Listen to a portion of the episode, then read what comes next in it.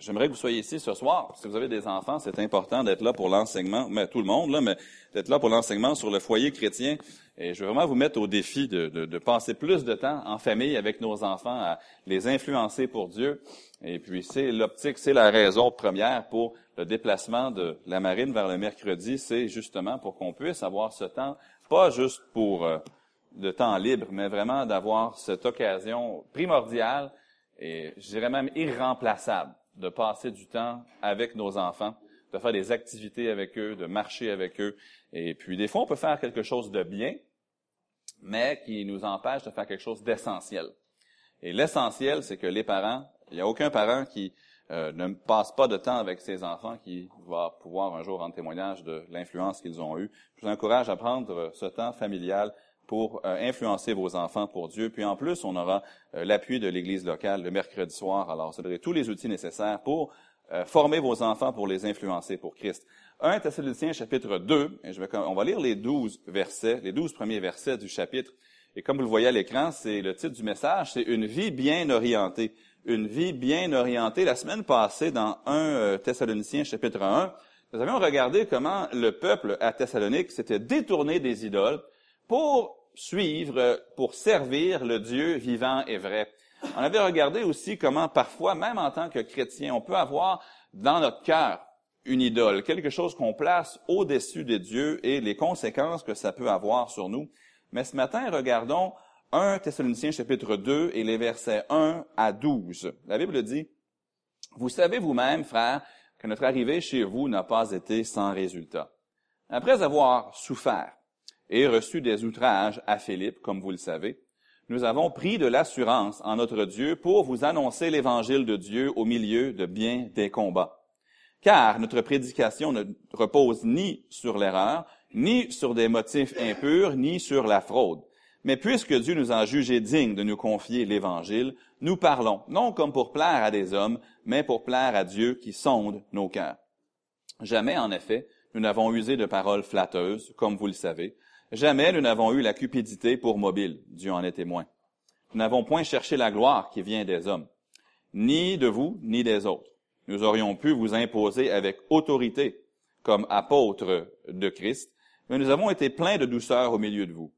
De même qu'une nourrice prend un tendre soin de ses enfants, nous aurions voulu, dans notre vive affection pour vous, non seulement vous donner l'évangile de Dieu, mais encore notre propre vie, tant vous nous étiez devenus chers. Vous vous rappelez, frères, notre travail et notre peine. Nuit et jour à l'œuvre pour n'être à la charge d'aucun de vous. Nous vous avons prêché l'évangile de Dieu.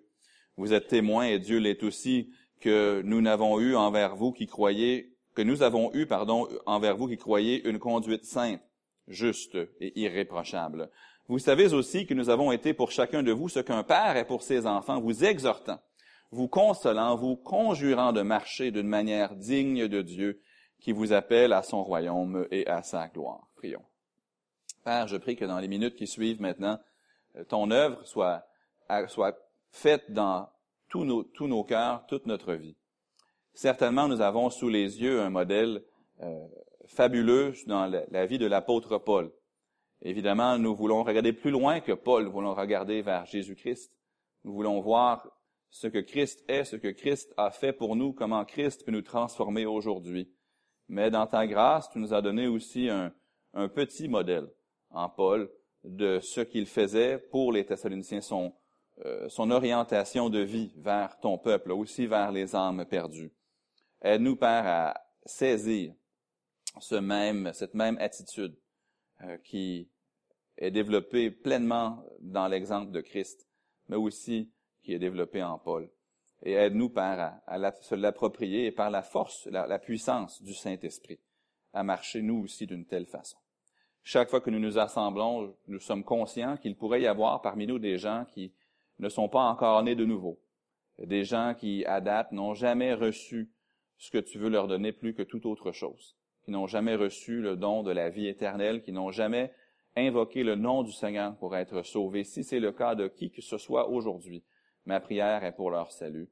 Et pour tous ceux qui ont ce salut, qui, euh, par la foi, sont devenus enfants de Dieu, que nous puissions repartir de ce lieu dans quelques moments, euh, transformés ou mis au défi, ou corriger, ou exhorter, ou encourager, puisque nos besoins seront aussi variés que le nombre de personnes présentes.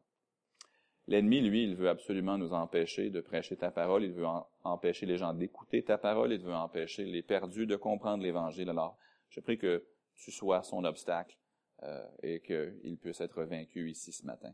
C'est ma prière au nom du Seigneur Jésus. Amen. Une vie bien orientée. Je vous apprends rien, mais vous n'avez qu'une vie à vivre.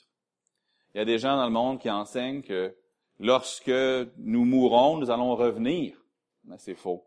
La Bible dit qu'il est donné à l'homme de mourir une seule fois, après quoi vient le jugement. On l'a chanté tantôt. Bientôt, Jésus va te juger. Es-tu prêt? On ne pourra pas dire à Dieu, à Jésus un jour, écoute, je comprends que ma vie, j'ai pas fait ce que j'aurais dû, mais donne-moi une autre chance, non? Il n'y aura pas une autre vie, il n'y aura pas une deuxième chance, on ne pourra pas se reprendre. Je ne sais pas si vous jouez au golf. Si tu joues au golf, des fois, les gens vont prendre ce qu'ils appellent un mulligan. Un mulligan, c'est quand tu rates ton coup horriblement. Peut-être la balle ça va dans le bois ça va dans le lac, puis la personne dit Ah, je vais prendre mon mulligan. Ça veut dire, on, faites semblant que ce coup, ça pas, c'est pas arrivé, là, puis je vais recommencer mon coup. Mais dans la vie, on peut pas faire ça. J'ai une seule vie à vivre. Juste une. Il n'y a pas de deuxième chance, il n'y a pas de reprise. Juste une, et ce sera vite passé. Après quoi vient le jugement. Puis il y a une seule vie à vivre, et lorsque je vais être devant Christ pour le jugement, pour l'évaluation de ma vie, pour recevoir des récompenses de sa part si je suis son enfant ou pour les perdre. Ou si vous êtes ici que malheureusement vous ne connaissez pas Christ comme sauveur, sachez ceci, tout homme, toute femme va un jour se tenir devant lui. Il y a deux jugements possibles. Il y en a un qui est pour les croyants, où on va recevoir, je l'espère, des récompenses de sa part. Il y a l'autre qui est pour les non-croyants, où on va être condamné à l'enfer éternel, pas seulement parce qu'on a fait de mauvaises choses, parce que tout le monde en a fait, mais parce qu'on a refusé le sacrifice de Christ pour nos péchés.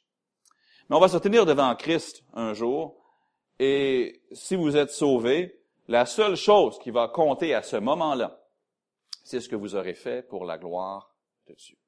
Tout le reste, toutes les belles carrières, toutes les belles maisons, toutes les belles voitures, tous les beaux accomplissements, toutes les autres choses, ce sera du bois de la paille et du chaume. Ça ne va pas compter, ça n'aura aucune J'apprécie beaucoup les gens qui sont motivés, qui sont engagés. Que ce soit dans n'importe quelle sphère de la vie, j'aime les gens qui sont motivés, j'aime les gens qui sont motivés, qui sont entièrement engagés dans la cause. Et Paul, c'est un tel homme. C'est un homme qui était motivé. C'est un homme qui était engagé et il l'était pour la bonne raison. Il était motivé par les bonnes choses. Dans 2 Corinthiens 5, 14, il dit, car l'amour de Christ nous presse. Paul, il vient de se faire battre dans la ville de Philippe. Il vient de se faire mettre en prison avec son ami Silas. Puis, après tant de souffrances, même que quand il est sorti de prison, le geôlier a dû nettoyer ses plaies. là, il quitte la ville de Philippe, puis s'en va à Thessalonique, dans le livre des Actes. Mais qu'est-ce qui le pousse à continuer? Qu'est-ce qui fait que même s'il a souffert, il veut avancer? C'est parce que l'amour de Christ fait une pression sur lui. Il faut que je vive ma vie pour Christ, pour quelque chose qui compte à cause de l'amour de Christ à mon égard. Et vous, qu'est-ce qui vous fait vibrer? C'est quoi qui justifie votre existence? Pourquoi êtes-vous là? Pourquoi est-ce que vous retirez un souffle sur cette terre? si je pouvais le dire de cette façon, c'est quoi le, thème de votre vie?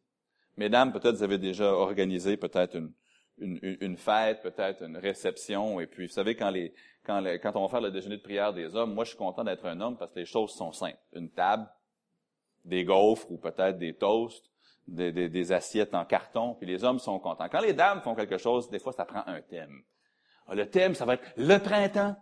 Oh, puis faut prendre des, des nappes mauves ou des nappes roses. Puis moi, je, Mélissa, moi, je pousse le, le, le, panier chez Walmart. Ah, ça me prendrait des... Avez-vous des verres fuchsia? quand on est des hommes, styrofoam blanc, c'est beau. Mais les dames, ça leur prend un thème. Puis quand ils ont leur thème, après, ça prend ça prend peut-être une décoration centrale sur la table qui va avec le thème. Parfois, peut-être, les petites invitations doivent avoir des détails. Tous les cantiques vont suivre le thème. Puis les décorations suivent le thème. C'est magnifique. Puis après ça, on, on, défait tout ça, puis on le jette aux poubelles, puis on continue, n'est-ce pas? Puis après ça, les dames, des fois, vont un tirage pour repartir avec la, la, chose centrale qui était sur la table, vont repartir avec.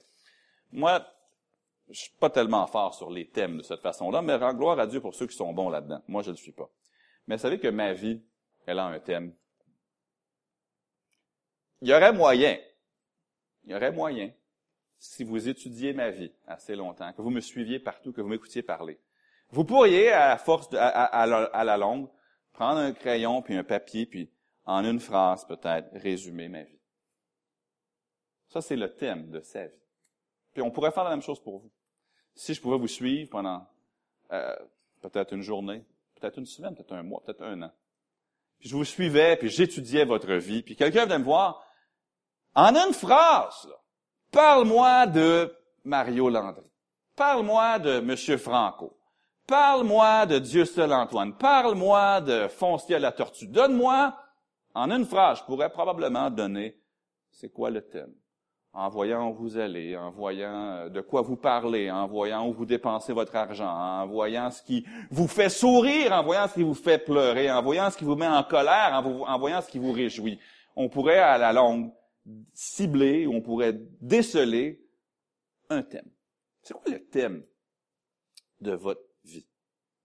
Pour Paul, c'était, remarquez la fin du verset 4, pour plaire à Dieu, qui sonde nos cœurs. Le thème de sa vie à Paul, c'était plaire à Dieu. Maintenant, ça s'est manifesté par l'évangélisation, ça s'est manifesté par l'exhortation des croyants.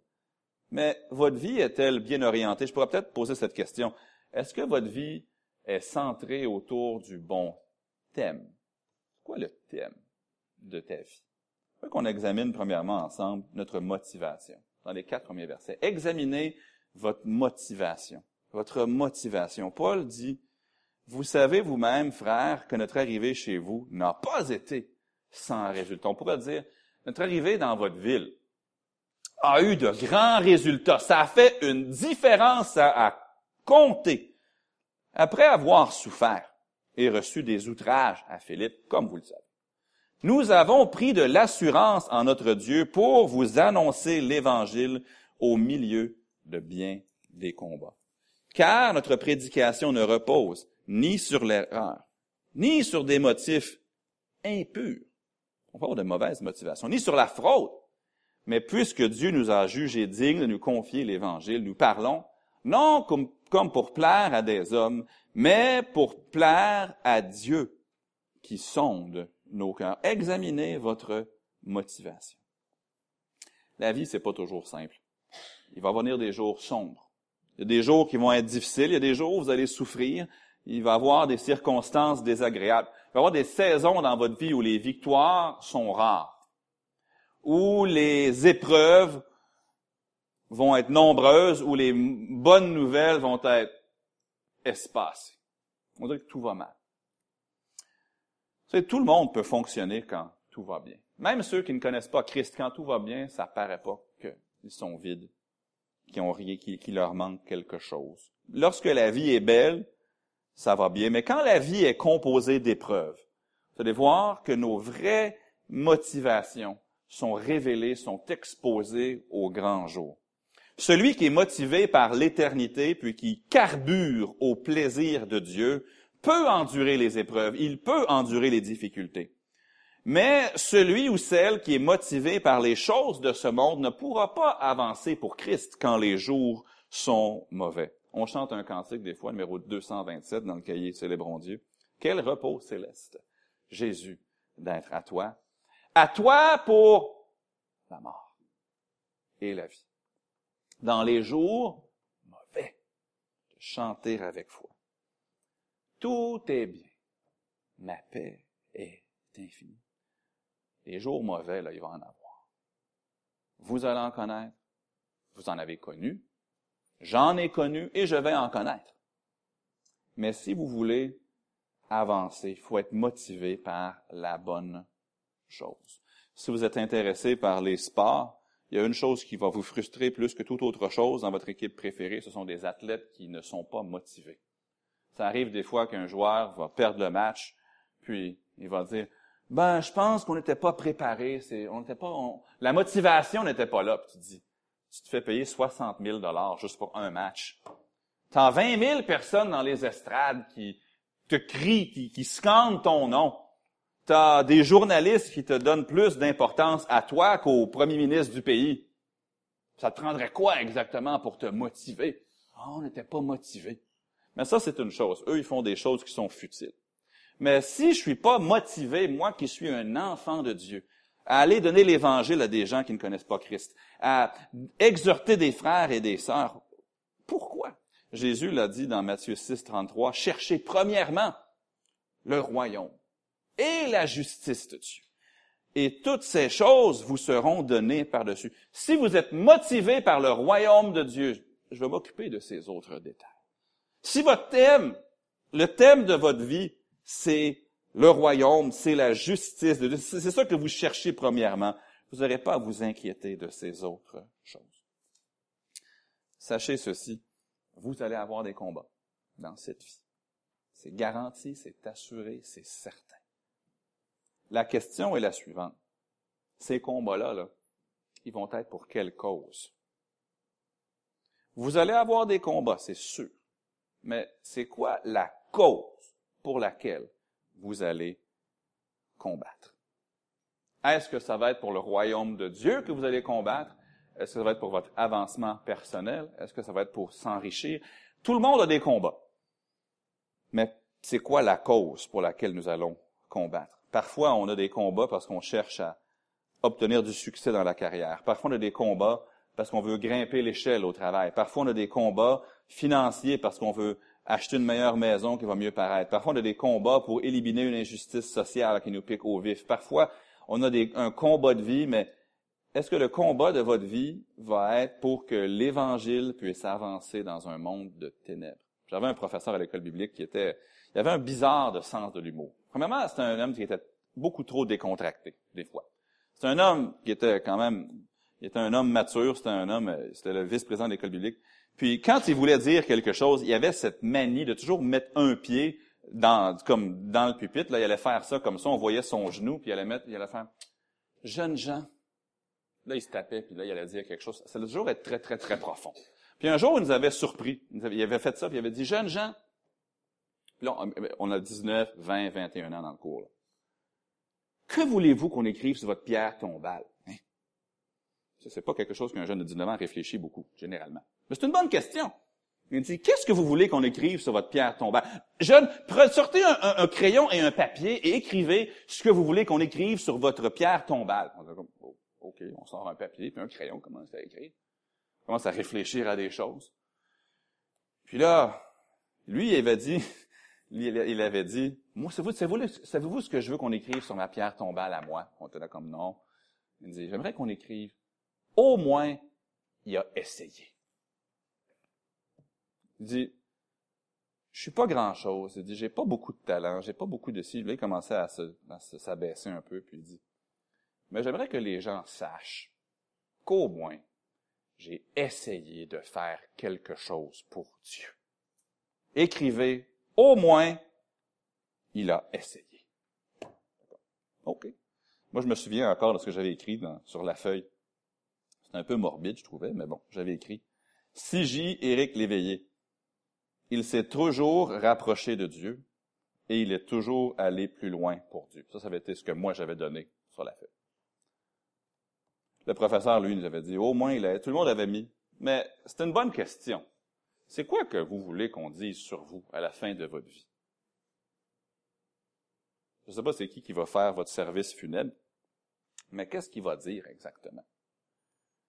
J'étais attristé. J'avais participé à une funéraille il y a peut-être trois ou quatre ans. Puis la famille m'avait demandé de dire un mot. Ça m'a fait plaisir de dire un mot sur la personne, mais ce qui m'avait attristé, c'est que aucun des enfants du défunt n'avait voulu prendre la parole. Il n'y avait rien à dire. Il n'y avait rien à dire. J'avais parlé, j'avais raconté une ou deux anecdotes qui étaient arrivées avec la personne. J'avais trouvé ça bien, mais ça m'avait profondément attristé. Imaginez, j'arriverais au bout de ma vie, puis mon fils dirait, je ne sais pas quoi dire sur lui. J'ai pas réussi à, à cerner dans sa vie une passion, un thème valable. Il n'était pas motivé par grand-chose à ce que je peux voir. C'est quoi que vous voulez? C'est quoi votre thème? C'est quoi votre motivation? C'est quoi que vous voulez? Vous voulez être rappelé pourquoi? Il était un bon vivant. Est-ce que c'est ça qu'on veut que les gens se rappellent? C'est un bon ami. Peut-être plus positif, il a marché avec Dieu. Je me souviens d'avoir fait la funéraille de pasteur Maxime Rioux. Vous connaissez peut-être Maxime Rioux, qui était pasteur à Rivière-du-Loup. On m'avait demandé de prêcher pour sa funéraille. Ça avait été une joie de pouvoir dire. Vous savez, Maxime Rioux, c'était pour beaucoup de personnes le plus, deuxième plus beau cadeau que Dieu leur a donné. les gens étaient surpris. Le, le plus beau cadeau que Dieu a donné à qui que ce soit, c'était que Christ est mort à leur place, à la croix. Puis le deuxième plus beau cadeau que Dieu donne aux gens, c'est un témoin pour leur dire ce que Jésus a fait pour eux. Puis j'ai dit, dans toute cette ville, on était à Rivière-du-Loup, qui est une ville de peut-être quoi, 40, 50, 60 000 habitants. Dans toute cette ville, chaque porte a reçu sa visite. Puis a donné l'Évangile à tout le monde, qu'il a pu. C'est une belle chose à dire, n'est-ce pas? C'était facile. J'avais pas à chercher de midi à 14 heures pour trouver quelque chose à dire sur l'homme. Il avait été passionné dans la, l'évangélisation. C'était facile de parler. Euh, peut-être que vous voudriez qu'on dise, il a montré à ses enfants à marcher avec Dieu. Ça serait une belle chose à écrire. Mais vous voulez qu'on écrive quoi? Genre, je pense à un exemple dans Genèse 5 d'un homme qui, en fait, n'est même pas décédé. Dans Genèse 5, le verset 24, on rencontre un homme qui s'appelle Enoch.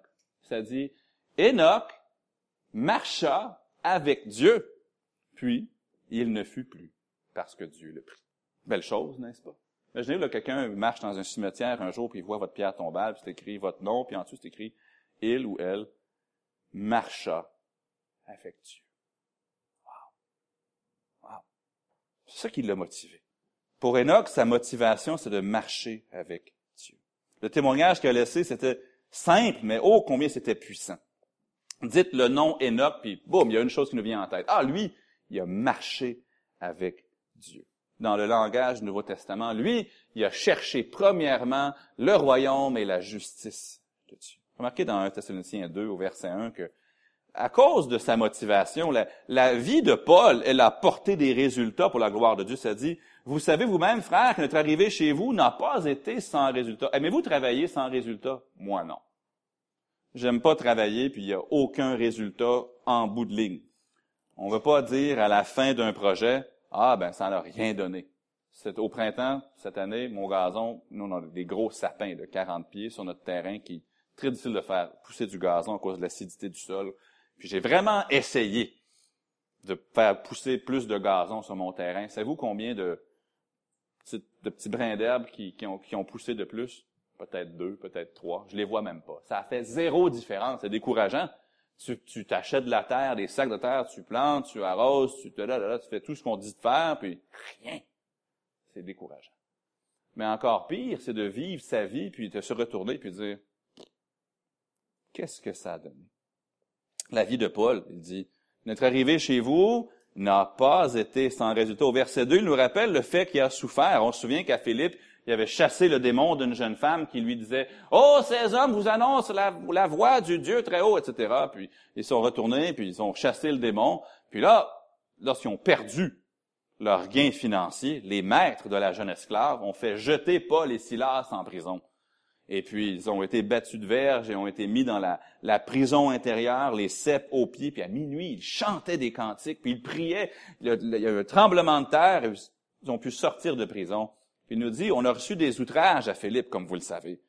Mais nous avons pris de l'assurance en notre Dieu pour vous annoncer l'évangile de Dieu au milieu de bien des combats. Voici, il arrive à Thessalonique. Les Juifs se mettent en colère. Les Juifs font une émeute. Mais Paul dit, non, non, non, non, non. La dernière fois qu'on a souffert à Philippe, regarde ce que Dieu a fait. Maintenant, on souffre encore et je crois, je sais que Dieu va faire quelque chose. Et comme de fait, ça n'a pas été sans résultat. Mais ils étaient motivés par la bonne chose. Verset 3, il nous dit qu'il y a toutes sortes de raisons. Il existe, les gens peuvent faire n'importe quoi pour toutes sortes de raisons, même prêcher des gens qui prêchent par désir de gain financier, des gens qui prêchent pour des motifs impurs. Dit, notre prédication ne repose ni sur l'erreur, ni sur des motifs impurs, ni sur la fraude, les motivations de Paul, c'était pas de faire de l'argent dans cette vie. Sa motivation, c'était pas de mourir riche. Sa motivation, c'était pas de monter en grade dans, dans ce monde.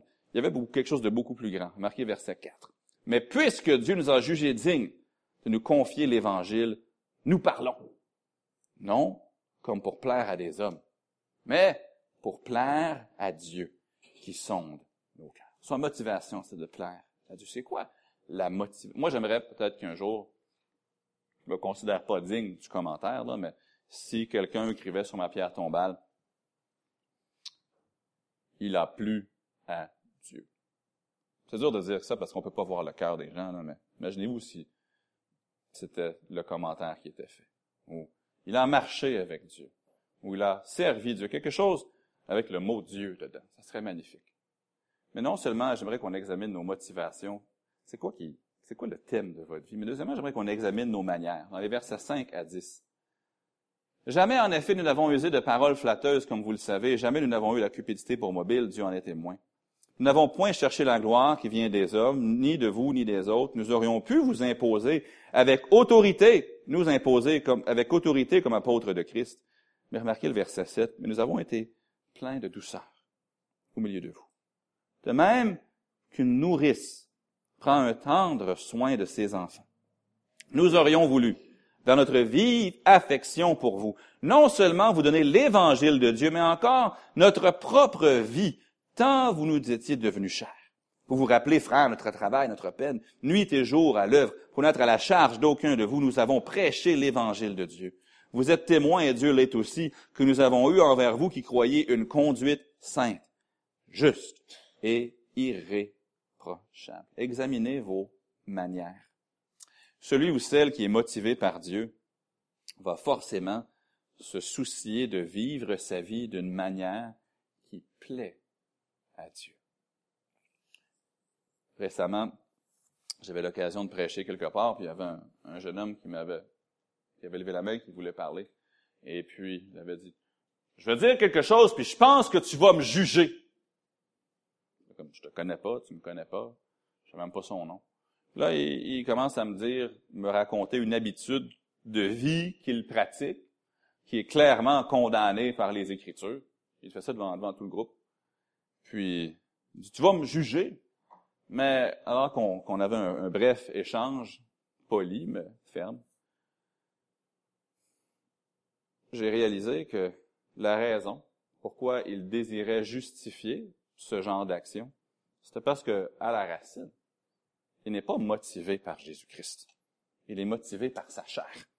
Il veut faire ce qui lui donne un beau feeling à l'intérieur, ou ce qui plaît à ses amis, ou ce qui lui donne de la popularité. C'est pas sa, sa, motivation première, ce n'est pas Christ. Et puisque Christ n'est pas sa motivation première, ça se manifeste dans sa vie par des manières qui déplaisent à Dieu, par des choses qui déplaisent à Dieu. Si vous avez, si vous voyez un homme, une femme qui ne ressemble en rien à Jésus-Christ dans sa façon de parler, dans sa façon d'agir, de réagir, de se porter, de se comporter, si une personne manifeste les œuvres de la chair qu'on voit dans Galates 5, on peut être certain que la motivation de la personne, ce n'est pas la gloire de Dieu et ce n'est pas l'avancement de son royaume. Sachons ceci, les motivations mènent toujours aux manières. Les motivations du cœur vont toujours mener aux manières d'agir. Si vous étudiez ma manière d'agir, vous allez, pouvoir voir la motivation de mon cœur. Et parce que le désir de Paul, c'était le salut des âmes, parce que son désir, c'était l'avancement du royaume de Dieu. Parce que son désir, c'était d'affermir les croyants. Sa manière, c'était d'être plein de douceur au milieu d'eux, comme il le dit au verset 7. C'était de prendre un tendre soin des gens. Verset 8, c'était de donner l'Évangile. C'était aussi de donner sa propre vie. C'était au verset 9 de travailler nuit et jour pour les autres. Sa manière découlait naturellement de sa motivation. Avez-vous toujours bien traité les autres? Non, moi non plus. C'est arrivé des fois où j'ai maltraité quelqu'un, j'ai parlé en mal à quelqu'un, j'ai abusé de la gentillesse de quelqu'un, j'ai profité de quelqu'un, vous l'avez fait aussi sans doute. Puis à chaque fois que j'ai mal agi envers quelqu'un, je peux reculer et voir que ma motivation était tordue.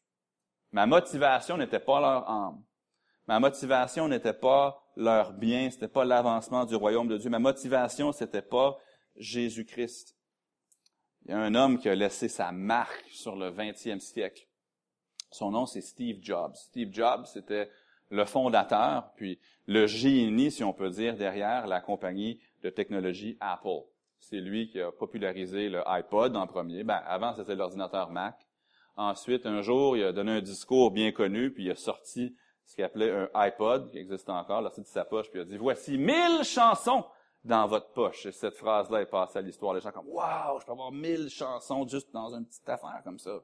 Puis après ça, il a, présenté le, iPhone, puis ensuite le, le iPad, la tablette, différentes choses. Et puis, les gens, des, plein de biographies ont été écrites sur lui. Tout de suite après sa mort, des films faits sur sa vie. Puis, ils ont dit que lui, plus que tout autre individu dans les dernières années, a changé le style de vie moderne. Mais M. Jobs, si vous lisez sa biographie, c'était un homme avec qui peu de gens voulaient travailler. C'est un homme qui, même après des années, puis des années, puis des années, puis des années d'amitié, puis de coopération avec quelqu'un, pouvait juste en un moment les larguer. Une fois qu'il n'y avait plus besoin d'eux. Une fois, il y avait un homme, il avait dit à un, des, un monsieur, je veux que tu inventes, la, je veux que tu développes une souris pour l'ordinateur. Puis l'homme avait dit, on peut juste aller de haut en bas, de droite à gauche. Personne ne peut faire une souris qui peut aller dans toutes les directions. Puis il a dit, t'es congédié, sors bye. Puis il y avait plein, M. Jobs, même celui qui l'a aidé à fondre la compagnie Apple, M. Wozniak, il était comme ça, là, il était proche, proche, proche, proche, proche quand il était jeune. Puis plus tard dans la vie, ils sont séparés. M. Wozniak n'était plus capable de l'endurer. Puis même à la fin de sa vie, il commence à exprimer des regrets pour la façon dont il a traité les gens. Oh oui, il est arrivé en haut. Oui, il a inventé plein de belles bébelles, puis il a fait toutes plein de belles affaires. Mais à la fin de sa vie, il se sentait fortement seul. Sa motivation, c'était, ben, c'était clairement pas Christ, là, on s'entend. Mais sa motivation, de peut-être être le leader de son industrie, l'a mené à avoir une certaine manière avec les gens qui étaient mauvaises. Mais sa manière, elle découlait naturellement de sa motivation. Ça peut être mauvais, ça peut être bon. Si je veux que les gens où je travaille entendent l'Évangile et qu'ils reçoivent Christ, quel genre de manière devrais-je avoir envers eux? Ben, Paul nous dit ici, il parle de douceur, il, il parle d'affection, il parle de sacrifice. Si vous avez vraiment la motivation de Christ, vous aurez aussi les manières de Christ. Si notre passion pour les âmes des gens, c'est notre motivation, comme ce l'était pour Christ, les manières de Christ vont être reproduites en nous. Mélissa a regardé un documentaire récemment sur la famille britannique. Moi, la famille britannique, ça m'intéresse pas beaucoup, je vais être honnête avec vous. Mélissa, elle, elle, aime, quand elle était jeune fille, surtout, elle, aimait beaucoup suivre la famille britannique. C'est pas quelque chose qui m'intéresse tellement, mais je regardais le documentaire d'un œil quelque peu désintéressé. Puis là, il commençait à parler, il montrait les, membres de la famille royale britannique. Puis plusieurs d'entre eux, vous savez, sont fortement motivés à, garder l'image de prestige de la famille royale. Puis ils agissent de différentes façons, même la manière dont ils vont saluer la foule comme ça. Ils font pas ah! ils font ils font bon avec le sourire, puis là, ils sont dans la voiture, puis ils font ça comme ça. Ils font pas comme allô, ils vont ils vont ils vont garder un, un certain prestige, ils agissent. Mais vous savez, il y a certains membres de la famille qui sont différents. La sœur de la reine Élisabeth II, elle a fait honte à la famille. En fait, il voulait même plus, il la laissait même plus apparaître en public, euh, etc. En fait, je pense que c'est l'oncle d'Élisabeth II aussi, qui était roi pendant quelques mois, a dû abdiquer son trône parce qu'il faisait honte à la famille britannique royale aussi. Mais eux, ceux qui leur faisaient honte, avaient ces manières-là parce qu'ils n'étaient pas motivés de la même façon que les autres. Quand la motivation n'est pas la même, la manière ne sera pas la même. Donc, je vous pose la question du début du message. C'est quoi qui vous motive? Est-ce que c'est Christ? Est-ce que c'est l'avancement personnel? Est-ce que c'est l'enrichissement? Est-ce que c'est d'avoir une plus belle maison? Est-ce que c'est d'avoir deux belles voitures? Est-ce que c'est quoi? C'est quoi qui me motive? Et si, une fois j'ai cerné ma motivation, ça va en grande partie expliquer pourquoi je suis comme je suis. Au travail, à l'église, avec mes enfants, avec mon épouse, parce que nos manières découle de nos motivations. Si votre manière est mauvaise, votre motivation l'est aussi. Si vous pouviez dire, ouais, moi j'ai beaucoup de misère avoir un bon témoignage chrétien au travail, posez-vous cette question. Pourquoi je suis comme ça? C'est quoi que je cherche dans cette vie? Parce que si vous cherchez, premièrement, le royaume et la justice de Dieu, votre manière, comme on le voit dans 1 Thessaloniciens 2, devrait, va découler de ça. Mais si votre but, c'est de devenir, d'avoir le job dans l'entreprise que vous méritez, certainement que vous allez avoir tendance à piler sur les têtes des gens pour vous y rendre. Mais si votre motivation, c'est pas de devenir le boss de cette personne-là un jour, si votre motivation, c'est de devenir le frère en Christ de cette personne-là un jour, certainement que vous allez agir conséquemment, avec douceur, avec amour, en donnant l'évangile de Dieu, verset 8, en donnant votre propre vie, verset 8. Vos manières découlent de vos motivations. Puis dernièrement, j'aimerais qu'on finisse en examinant notre ministère, versets 11 et 12. Vous savez aussi que nous avons été pour chacun de vous ce qu'un père est pour ses enfants. Remarquez ce que Paul faisait pour, pour eux. Vous exhortant, vous consolant, vous conjurant de marcher d'une manière digne de Dieu qui vous appelle à son royaume et à sa gloire. L'apôtre Paul aimait trop ses frères et ses sœurs en Christ pour demeurer indifférent face à eux.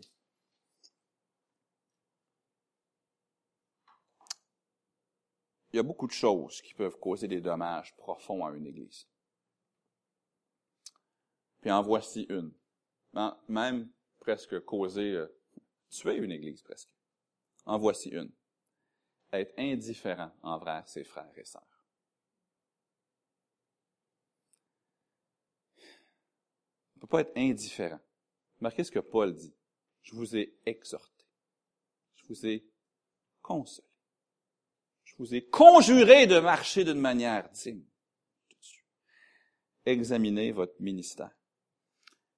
Si ma motivation est bonne, la cause de Christ, l'Évangile, l'avancement du royaume de Dieu, si je sais vraiment pourquoi Dieu m'a placé sur cette terre, pour, pour œuvrer pour lui, pour faire avancer son royaume, et si parce que ma motivation est bonne, ensuite ma manière est bonne, je suis rempli du Saint-Esprit, ça se manifeste par la douceur, par l'amour, par le sacrifice pour les frères et sœurs. Quel est donc, quel est donc le ministère que je dois exercer auprès des autres croyants? Ben, on en a trois, verset 12. Vraiment exhorter. J'en parlais avec les adolescents à l'école du dimanche, mais exhorter, ça peut vouloir différentes choses dans la Bible. Dans Romains 15, ça veut dire avoir assez d'amour pour confronter quelqu'un qui ne marche pas selon Christ. Mais ici, le mot exhorter dans 1 Thessaloniciens chapitre 2, ça veut simplement dire encourager. Encourager. Si vous êtes réellement motivé par l'amour de Christ pour le monde et pour l'Église, vous allez être un, j'invente un mot ici, là, mais un encourageur. Une source d'encouragement. Je vous mets au défi. Je vous mets au défi d'encourager deux personnes cette semaine-là. Encouragez deux personnes? Une personne que vous connaissez bien. Je vous mets au défi d'encourager une personne que vous connaissez à peine. C'est quelqu'un que peut-être il faut leur même demander c'est quoi leur numéro de téléphone. Quelqu'un peut-être à qui vous avez seulement parlé une fois. Mais encouragez deux personnes cette semaine. Une personne que vous connaissez bien, puis une personne que vous ne connaissez que peu. Okay? Encouragez deux personnes. Il dit ici qu'il qu'il les exhortait, c'est-à-dire qu'il les encourageait. Je pense à un exemple dans le Nouveau Testament, puis les, les minutes s'égrènent rapidement ici, mais l'apôtre Paul dit dans 2 Timothée 1, 16 à 18, que le Seigneur répande sa miséricorde sur la maison d'Onésiphore, car il m'a souvent consolé, et il n'a pas eu honte de mes chaînes. Au contraire, lorsqu'il est revenu à Rome, il m'a cherché avec beaucoup d'empressement, et il m'a trouvé. Que le Seigneur lui donne d'obtenir miséricorde auprès du Seigneur en ce jour-là. Tu sais mieux que personne combien de services il m'a rendu à Éphèse. Imaginez, grosse ville, là. Rome, c'est la New York de son temps. Vous arrivez à New York, vous cherchez Paul. Vous savez pas le trouver. Il le cherche, il le cherche, il le cherche, il le cherche, il le cherche. Il le trouve parce qu'il avait peur que Paul soit dans une prison quelque part. Découragé. Faut le faire. C'était un encourageant. Euh, aussi, on pourrait le mettre sur le deuxième point, consoler. Vous connaissez quelqu'un qui est abattu suis sûr. Vous connaissez quelqu'un qui est abattu, quelqu'un qui, comme on dirait ici, qui passe un mauvais quart d'heure, quelqu'un qui a des épreuves, des difficultés. Consoler. Comment est-ce qu'on peut consoler? Avez-vous dans votre téléphone une série de textos entre vous et quelqu'un qui souffre? Avez-vous appelé quelqu'un récemment qui est en difficulté? Êtes-vous allé prendre un, un café? Êtes-vous, euh, avez-vous reçu chez vous? Êtes-vous allé chez quelqu'un? Peut-être vous ne pouvez pas consoler tout le monde, mais vous pouvez consoler quelqu'un. Dans 1 Thessaloniciens 5, 14, ça dit, nous vous en prions aussi, frères, avertissez ceux qui vivent dans le désordre, consolez ceux qui sont abattus, supportez les faibles, usez de patience envers tous. Si jamais je ne console qui que ce soit, si jamais je n'encourage qui que ce soit dans mes frères et sœurs, je me pose cette question. C'est quoi le thème de ma vie? Ça ne peut pas être Christ. Ne peut pas être euh, des choses de Dieu. Troisième et dernière chose, conjurer. On connaît aussi des frères, des sœurs qui marchent de façon contraire à la vérité. Est-ce que ça vous dérange quand vous voyez des frères et des sœurs qui ne marchent pas selon la parole de Dieu? Là, je ne parle pas d'avoir un esprit hautain, je ne parle pas de regarder les gens et de, de, chercher des bébites, c'est pas que je cherche. Ce que je dis, mais si vous voyez quelqu'un qui va se faire mal à cause qu'il ne marche pas droitement, avez-vous assez d'amour pour dire quelque chose? Il faut le faire avec humilité. Dans Matthieu 7.3, ça dit, Pourquoi vois-tu la paille qui est dans l'œil de ton frère et n'aperçus-tu pas la poutre qui est dans ton œil? Tout ce que Dieu nous demande de faire, ça exige l'humilité pour être bien fait. Mais on a aussi le mandat d'avec amour et humilité, aller voir le frère, la sœur qui ne marche pas droitement, puis avec sincérité et amour, les conjurer à marcher. Hey, ma sœur, mon frère, j'ai vu telle chose, puis ça, je, m'en fais pour toi. Peut-être que le jour va venir où moi, j'aurai besoin que toi, tu me reprennes, puis que toi, tu vas voir quelque chose en moi, puis j'aimerais que tu me le dises, mais tu quand je t'ai entendu dire ou j'ai vu telle chose, ça m'a, ça ça m'a, attristé parce que je t'aime, puis je veux pas que tu te fasses mal, je veux pas que l'ennemi fasse de toi sa proie. Ne rien dire, c'est pas de l'amour. Faut dire, faut dire quelque chose. Avec humilité, oui, avec amour. De se dire, ah, c'est pas de mes affaires, c'est pas, c'est pas de l'amour nous avons conjuré. Là qu'on termine. Je pose des questions très, très pratiques. Qu'est-ce que vous pouvez faire cette semaine même pour démontrer la même préoccupation que Paul? Qui pouvez-vous encourager? À qui allez-vous écrire? Qui allez-vous appeler?